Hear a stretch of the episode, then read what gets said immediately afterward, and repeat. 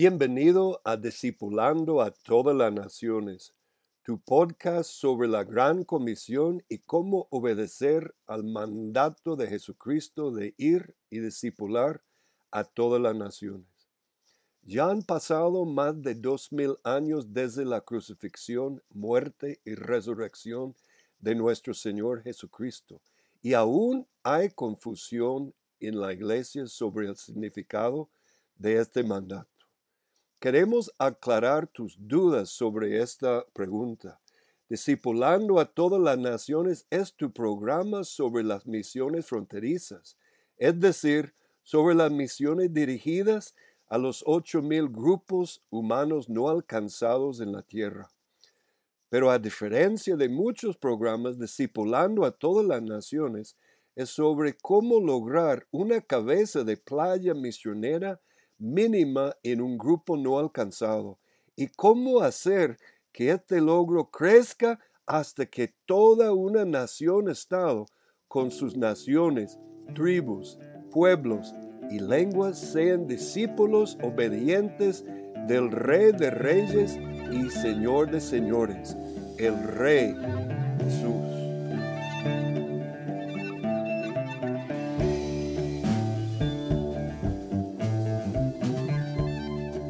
Bienvenido a Discipulando a todas las naciones, tu programa sobre las misiones fronterizas y la gran comisión del Rey Jesús. En esta ocasión queremos iniciar una serie de mensajes sobre el Islam político con el tema ¿Qué es el Islam? dado por el docente e investigador del Islam, el señor Musa Ibn Isa.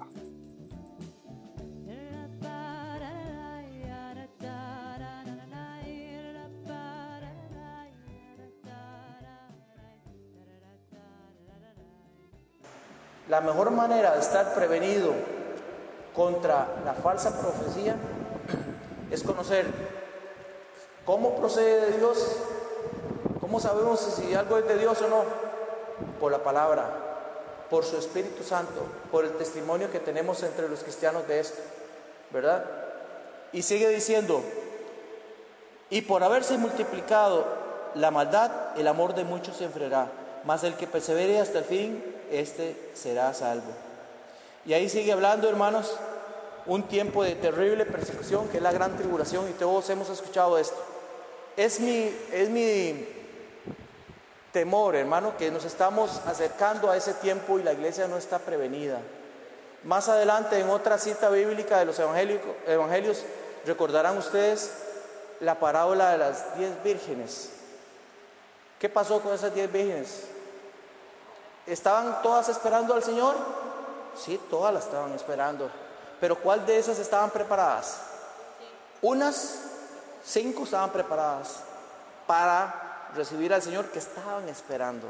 No eran, no eran gente extraña, eran gente que conoce y que espera al Señor, pero no estaban preparadas. Si hoy, con este fundamento que les vamos a dar, hermanos, no nos preparamos y compartimos esto, esta luz con los demás hermanos, no estamos cumpliendo con, con, con esto, con este mandato de prepararse. Mantener, ¿saben qué? Mantenerse en vigilia. Los pastores de la antigüedad toda la noche pasaban en vigilia por cuidar el rebaño. Pregunto, no quiero meterme en el trabajo de un pastor, Pero pregúntese usted como miembro, ¿ha pasado usted alguna vez orando por su iglesia, por, por el Evangelio aquí en Cañas, por el Evangelio en Costa Rica? ¿Se ha preocupado eso? Además de orar una horita, mínimo. Creo que eso es apenas lo mínimo que el Señor pide. Hay más que eso. Hermanos, esto nos obliga a nosotros a ser consecuentes como cristianos, a ser disciplinados a orar. El Señor advierte, van a venir falsos profetas, eso lo dijo hace dos mil años. De todo esto dice, si Él está en el desierto, ojo, o si está en un aposento, dice, no salgan a verlo. Yo pregunto, el primer papa de la historia, que para nosotros sabemos que esa doctrina está errada del catolicismo. El fundador de los testigos de Jehová, Charles de Russell, el fundador de los mormones, José Smith, y el fundador de cuántas herejías, hermano, ¿salió alguno de ellos del desierto? Honestamente, ¿han, leído la historia de ellos? Todos eran ciudadanos, hermano, todos eran hombres preparados. El único, el único que puede cumplir así al pie de la letra, y fue antes de todos ellos, fue un hombre con el que empezamos esta, con que se empezó esta religión, el Islam.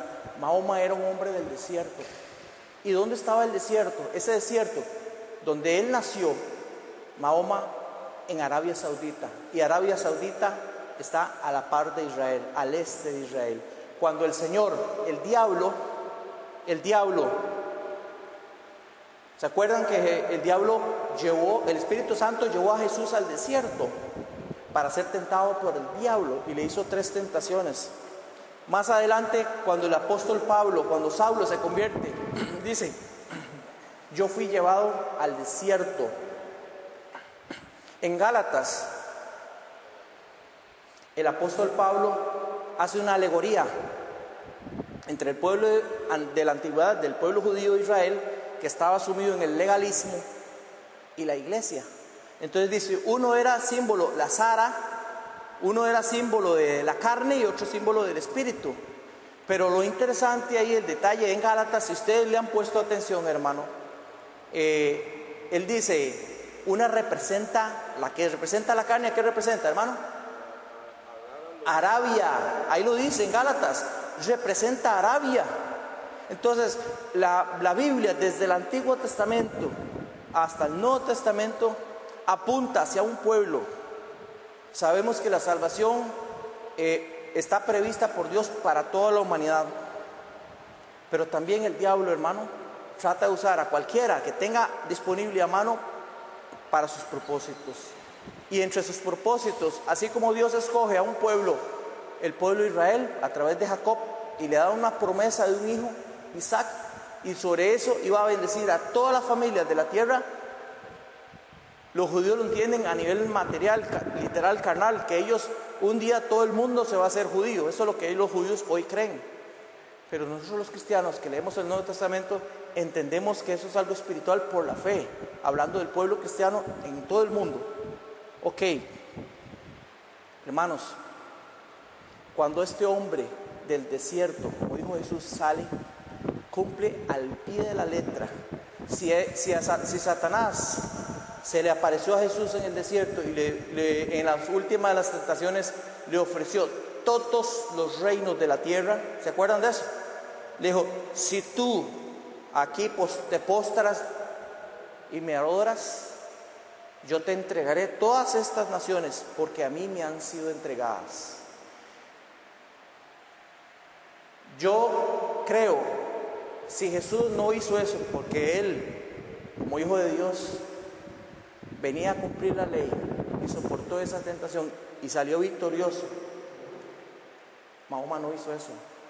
Yo estoy seguro que en la vida de Mahoma se le aparece un ser espiritual y le ofrece el mundo y él dice, me arrodillo. Este hombre, Mahoma, lo declara cuando un ángel, él dice que es el arcángel Miguel, Gabriel, y se le aparece, y le da un mensaje que es el Corán. Eso es la peor mentira que puede haber, hermano. Sea, sea que se le apareció en realidad o que fue algo inventado por él o él se imaginó.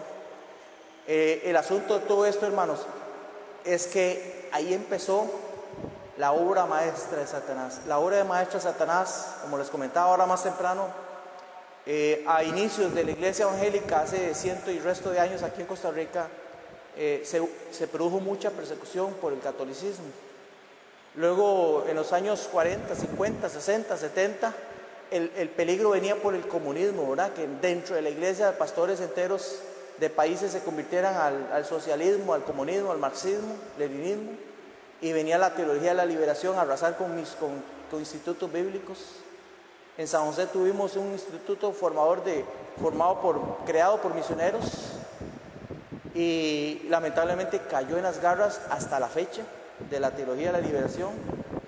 Ahí, donde un lugar donde fue formado Dardo Uruches y fue formado Alberto Motesi y Luis Palado, y hoy es un lugar de la teología de la liberación. En los años 80 el peligro venía eh, y la moda en todas las iglesias es tengamos cuidado con el, con el ocultismo, con el satanismo. Los jóvenes nuestros están metiéndose en el rock, ¿cierto? Y, y todo ese montón de mensajes subliminales y examinando las canciones de rock y todo eso. Después de eso, hermanos, empezaron a aparecer herejías. Recuerdo eh, la herejía aquella de, aquel señor de Barranca, ¿verdad? La piedra roca del Pernal, la iglesia. Y luego apareció otro en sí, Zacarías.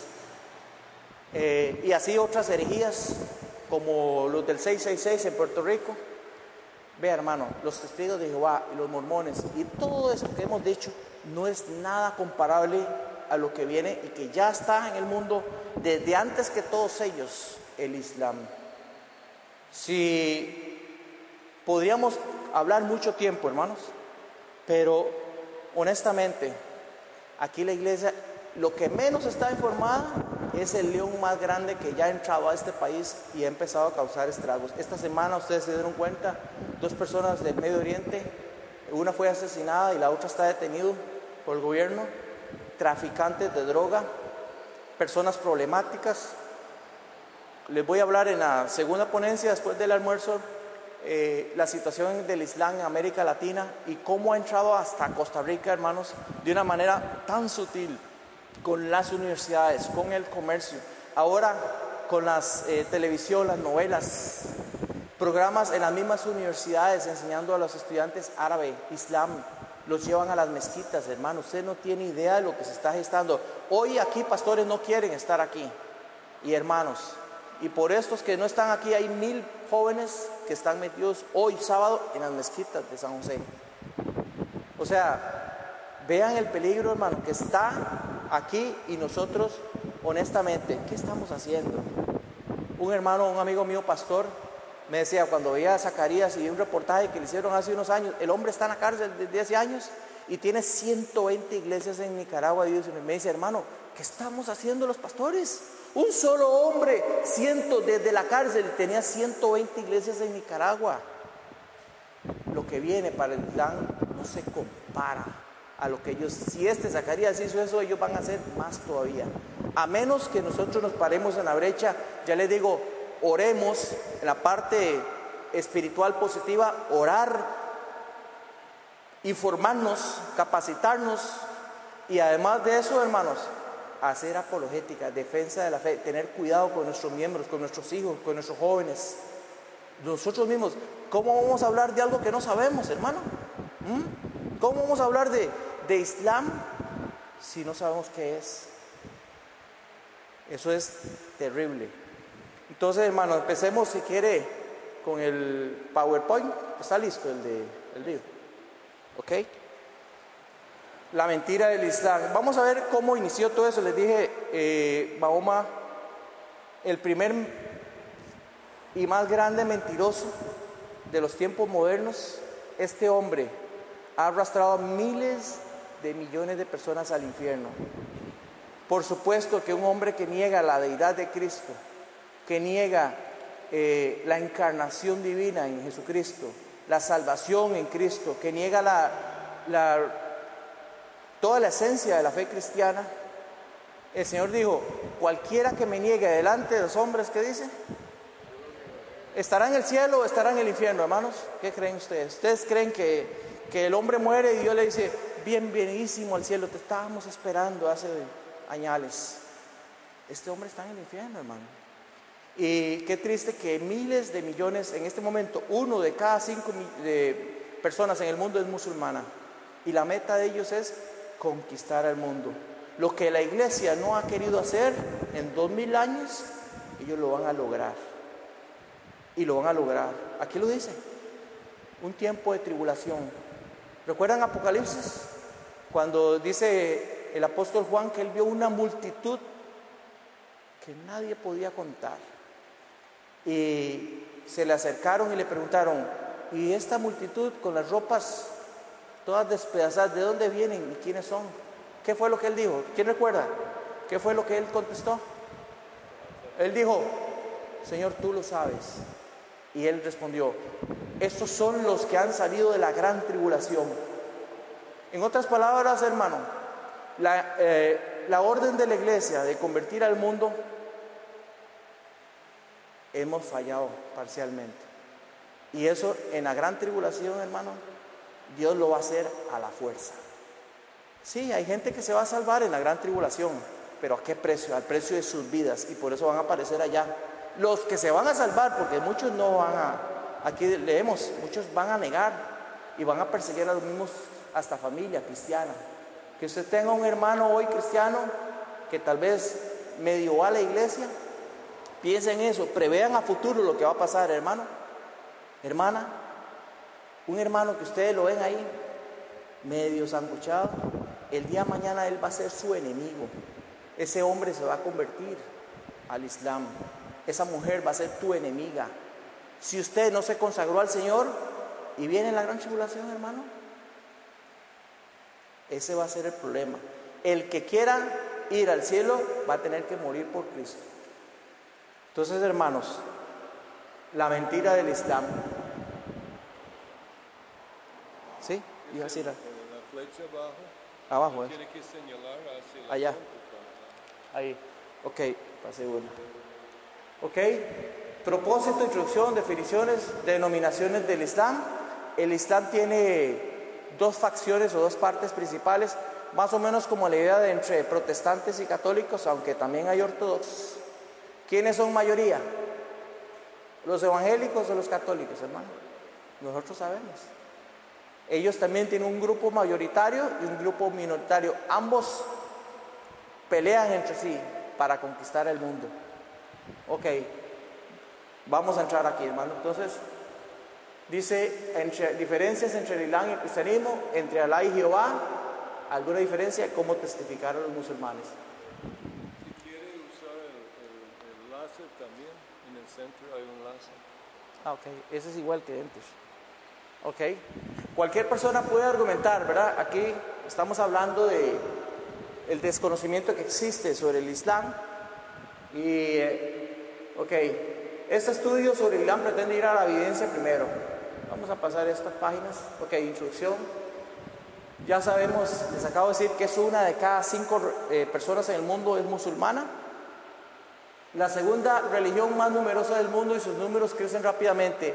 Este dato eh, ya está incorrecto porque hace un año el mismo Vaticano, en una investigación que declaró en su periódico El Observatorio Romano, dijo, el cristianismo, eso fue hace unos años, eh, ya no es la primera religión del mundo, es el Islam. O sea, ya población todavía no. Población no, pero en empuje, hermano. En empuje. Prose- proselitismo. Sí. Al difundirse el islamismo en áreas tradicionales cristianas, es importante que los cristianos comprendan la enseñanza del Islam y cómo testificar de su fe. Si ustedes recuerdan, el cristianismo empezó en el Medio Oriente, ¿verdad? Empezó en Israel. El lugar donde comenzó, donde nació Cristo, Belén, hoy es una ciudad palestina y es una ciudad básicamente musulmana. Las tierras del Medio Oriente, solo Armenia y Georgia son cristianas. Todos los demás países fueron tomados por el Islam. Aquellas religiones que tenían los egipcios hoy son musulmanes. Los asirios hoy son musulmanes. Los babilonios hoy son musulmanes. Los persas hoy son, son musulmanes. En la lista seguía Grecia, ¿recuerdan? Los griegos. Por eso ustedes están viendo que ahora los musulmanes están brincando de Turquía a Grecia y entrando a Europa. Quiero comentarles algo brevemente antes de seguir. Eh, estuve estudiando eh, varios años en un instituto bíblico. Eh, la idea era poder estudiar griego, porque tenía mis libros de griego ahí ya empolvándose, haciéndose amarillos. Y yo, tengo que estudiar griego. Había estudiado hebreo hace 20 años, más de 20 años. Y un maestro, un pastor, un evangelista tiene que conocer los idiomas bíblicos si quiere refutar con propiedad a un testigo de Jehová, a un mormón, un católico. ¿Cómo va a defender uno si uno no sabe lo, lo que la Biblia dice en su idioma original? Entonces me metí a estudiar, tenía que estudiar por fuerza teología, ¿verdad? Y un día nos pusieron a traducir el Apocalipsis, tradujimos todo, retraducir cada uno como elemento obligatorio del, seminario durante cinco años de griego, traducir el, Apocalipsis, eso fue lo último. Eso fue en el año 2006. Durante ese tiempo yo recuerdo que yo oré y le dije, Señor, ya estoy cansado. Han venido tanta gente a hablarnos de profecía bíblica que nos decían que la bestia eh, era el Papa romano y esa, esa tradición viene desde la Reforma, desde Martín Lutero hasta los adventistas del siglo XIX. Y todavía hay gente que sigue diciendo que es el Papa. Sí, el catolicismo tiene mucho de anticristiano, pero eso todavía no es lo más fuerte anticristiano que existe. Y yo dije, Señor, primero nos decían que eran los católicos. Después, en los años 80, vino una moda de que, que una gran supercomputadora en Bélgica era, ¿verdad, hermano? ¿Te? Eh, era la bestia. ¿Ah? Y todo el mundo lo creyó. Yo lo creí, hermanos. Pero dije yo, ¿qué fundamento tenía eso de Biblia, hermano? Es más como de circunstancia. Después la moda era que el comunismo, que la, China comunista y la Rusia comunista eh, es donde va a salir el anticristo, ¿verdad? Y yo digo, ¿qué tiene que ver eso con la Biblia? Se menciona Rusia en la Biblia, se menciona la China en la Biblia. ¿Qué tiene que ver eso con la Biblia? Y yo esa vez en el seminario hace 10 años le dije, Señor, yo te voy a pedir un favor. Yo me voy a olvidar de todos esos libros que tengo ahí de teología y escatología que he leído, desde Hal Lindsey hasta cualquier cantidad de teólogos. Y hay mucha cosa de esa valiosa todavía. Pero dije, no hermano, Señor, esto en profecía ha estado cerrado. Quiero que me expliques, háblame en claridad, ¿qué es la bestia? ¿De dónde viene el anticristianismo? ¿De dónde viene? Y yo habiendo estudiado árabe, habiendo estudiado el Islam y todo, no me entraba en la cabeza, hermano. Hace 10 años tuve un sueño. Lo voy a decir brevemente en el sueño yo vi, después de haber orado eso varios días, el Señor me mostró cómo venían miles y miles de musulmanes entrando a Europa, como que invadían Europa. Y yo recuerdo que en el sueño dije, Señor, pero ¿qué es esto? Oye, fue en el 2006, hermano, hace más de 10 años. A los meses tuve otro sueño y en, en el sueño era, ellos habían tomado el control de Europa, de América y de todo el mundo. Era como un sueño repetido en dos partes. Toman Europa y luego el resto del mundo. Cuando toman el resto del mundo los musulmanes, aparece el anticristo. En mi sueño, yo recuerdo que yo le dije, Señor, tú eso suena bíblico y suena lógico y, está pasando, pero así en los tiempos de Hitler decían que él era el anticristo. En los tiempos del otro, Stalin, decían, ¿cómo voy a saber si es verdad o no? Y el Señor me dijo, yo le dije, Señor, una pregunta quiero hacerte en el sueño. ¿Cómo a la imagen? Si los musulmanes más bien destruyen cruces y destruyen ídolos y destruyen imágenes, ¿qué, qué es esto? Y él me dijo, ¿estás seguro de que ellos no tienen ídolos? Recordé que ellos tienen un símbolo, la media luna, que en todas las banderas la promueven. ¿Ah? Y también tienen allá en Arabia Saudita, como aquí en Cartago, ¿Qué tienen? Qué, ¿Cuál es el ídolo de Cartago? La negrita, ¿verdad? Allá en Arabia Saudita tienen un templo cuadrado en forma de un cubo y adentro tienen en una de las esquinas de afuera una piedra que fue un aerolito, un meteorito que cayó y se puso negro. Ellos lo adoran, le llaman la piedra negra. Entonces, hermano, esto lo adoran desde hace 1400 años, desde antes del Islam ya estaba esa piedra. Mahoma nada más llegó ahí y dijo, aquí es el centro de la religión y empezaron a adorarla. ¿Ustedes creen que Dios se iba a quedar callado a esas cosas? Y dice uno, ¿cómo no va a prever eso en la Biblia? Recuerden, hermanos, en el libro de Hechos, cuando Pablo llegó a una ciudad, a Efesio, ¿se acuerda? A Éfeso, que llegó, eh, y expulsó el demonio de una mujer que era divina, y los negociantes que la tenían ahí para sacarle provecho económico se pusieron bravos con Pablo y lo iban a matar y dijeron, estos que atormentan el mundo entero han venido aquí. ¿y quién no sabe que esta gran diosa, porque ella era pitonisa de la diosa, ¿se acuerdan? Diana de los Efesios. Dijo, ¿quién no sabe, dijeron esos impíos, que Diana es la, diosa que adora el mundo entero y, y su imagen venida de Júpiter? ¿Qué significa imagen venida de Júpiter? No se refiere al dios Júpiter, no tampoco al planeta Júpiter, que yo hacía eso en broma también. Se refiere a una imagen, a una, una piedra que caía del cielo y ellos la vieron y para ellos fue un milagro y de ahí hicieron un templo, los efesios. Y esa era la diana de los efesios. En el Islam es lo mismo, hermanos. Ahí aparecen muchas cosas en la Biblia que están como símbolos, pero Espíritu Santo, si usted no lee y no le pide al Señor revelación, Él no le va a explicar. Ese sueño fue el, inicio que yo dije, no, el Islam es de donde viene el anticristo, es el movimiento más anticristiano. No más Dios que Alá. Esa es la frase con la que cualquier musulmán, si usted la repite, usted se hace musulmán. Qué fácil, ¿verdad, hermano?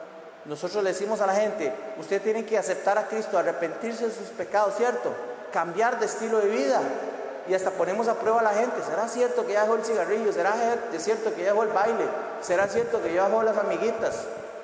Ah, y para ello es simplemente con que diga esa frasecita, no más Dios que Alá y Mahoma su profeta, es la gran shahada, la confesión de fe que los musulmanes fieles deben declarar diariamente y tienen que repetirla todos los días. Esta declaración de fe distingue claramente a los musulmanes de cualquier otra religión, incluyendo el cristianismo y el judaísmo, ¿cierto? Más de mil millones de personas confiesan a Alá como Dios y a Mahoma como su profeta. La palabra Islam quiere decir sumisión. Ellos pueden decir, musulmanes aquí le van a decir a usted que eso significa paz. Jesús dijo, cuando digan paz y seguridad, entonces ¿qué? Vendrá destrucción. Eso es un engaño, hermano. El Islam es la religión más engañosa y mentirosa. ¿Quiénes de aquí recuerdan haber leído el Quijote en el colegio? El Quijote de la Mancha. Una vez en el Quijote hay una escena donde Sancho Panza y Don Quijote se encuentran con unos musulmanes, unos moros. Y le dice Don Quijote a Sancho, alto Sancho, cuidado con los moros porque ellos son mentirosos y nunca cumplen sus promesas. Esa es una frase del Quijote. ¿Por qué? Los españoles estuvieron 800 años invadidos por los musulmanes. Usted va a la historia y le van a decir que llegaron pacíficamente, mataron a algunas cuantas personas y el resto del país, 3 millones de españoles, se sometieron por pura, por pura voluntad, por pura amor. ¿Ustedes creen eso, hermano? ¿Ustedes creen que un país como nosotros, con 7 millones de personas, entran 10 mil hombres con ametralladoras AK-47, ¿ustedes creen que no van a tomar a un país como este que no tiene ejército? 10 mil armados hombres. Un solo hombre asusta a un país. Un solo atentado en, Alemania, un solo atentado en Estados Unidos, las Torres eh, Gemelas con siete pilotos, siete hombres, siete terroristas, y asustan, ponen de rodillas a la primer, potencia del mundo, no van a poner de rodillas a un país como nosotros. Lo hicieron con España en el año 711. Y ellos lo van a hacer. Por eso están mandando estos refugiados. Por eso nosotros tenemos que ir a evangelizarlos, a ganarlos para Cristo doblar rodilla, pedir sabiduría a Dios, al Espíritu Santo.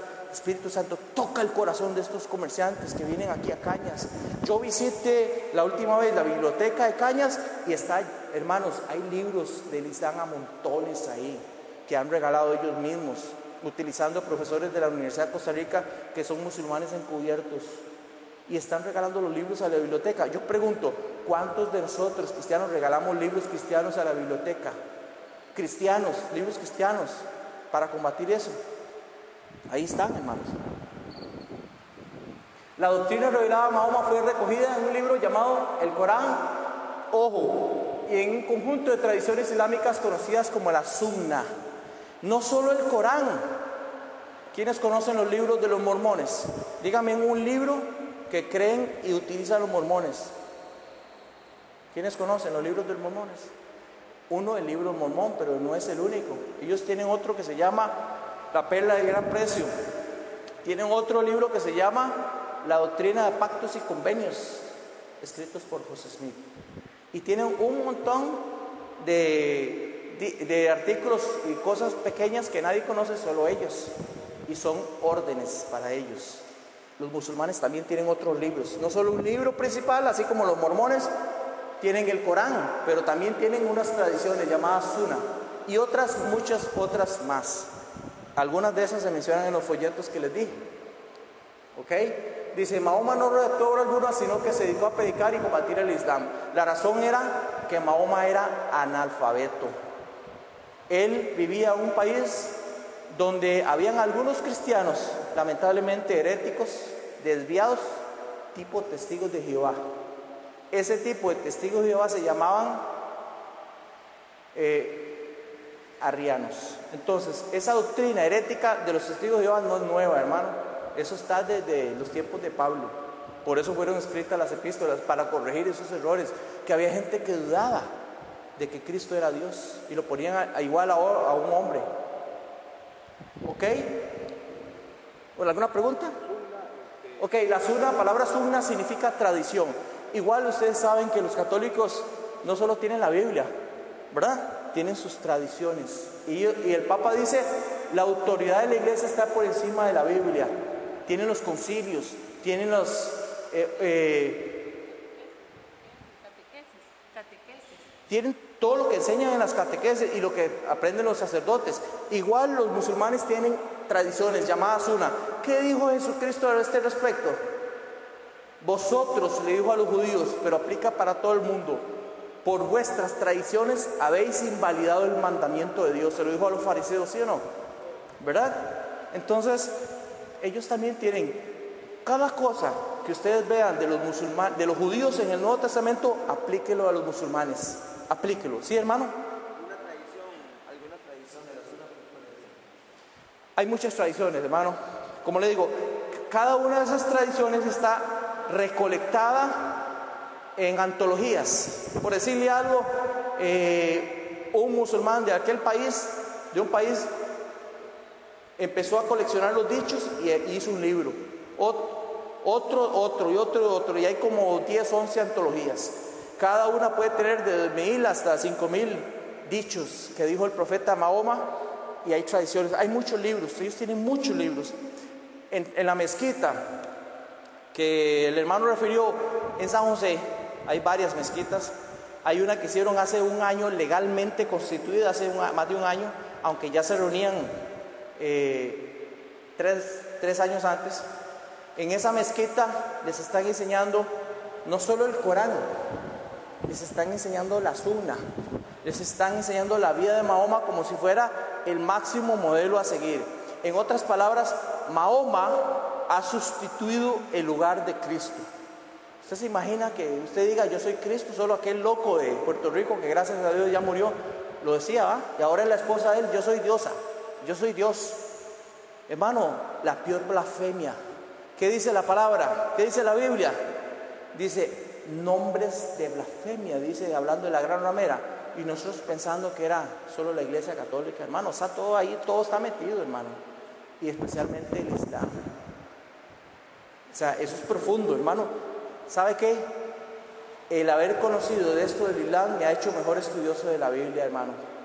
Usted sabe que eh, cuando a usted lo, cuando usted lo cuestionan, te ponen a estudiar la Biblia. Cuando usted está sentadito y cómo y a usted nadie le hace problema en la casa, ni en la calle, ni en el trabajo, usted es peor cristiano, usted se hace conformista, se hace mediocre, deja de orar, deja de asistir a la iglesia, se pone en la casa a ver telenovelas turcas, se pone a ver partiditos de fútbol el domingo cuando debería estar aquí en el culto.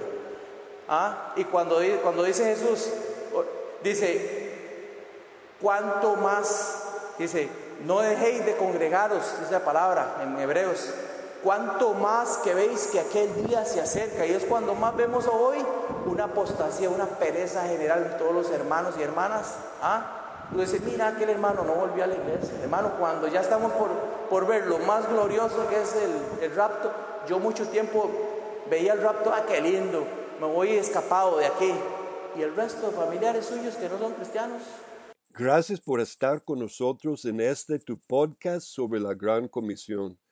Espero que hayas disfrutado el mensaje.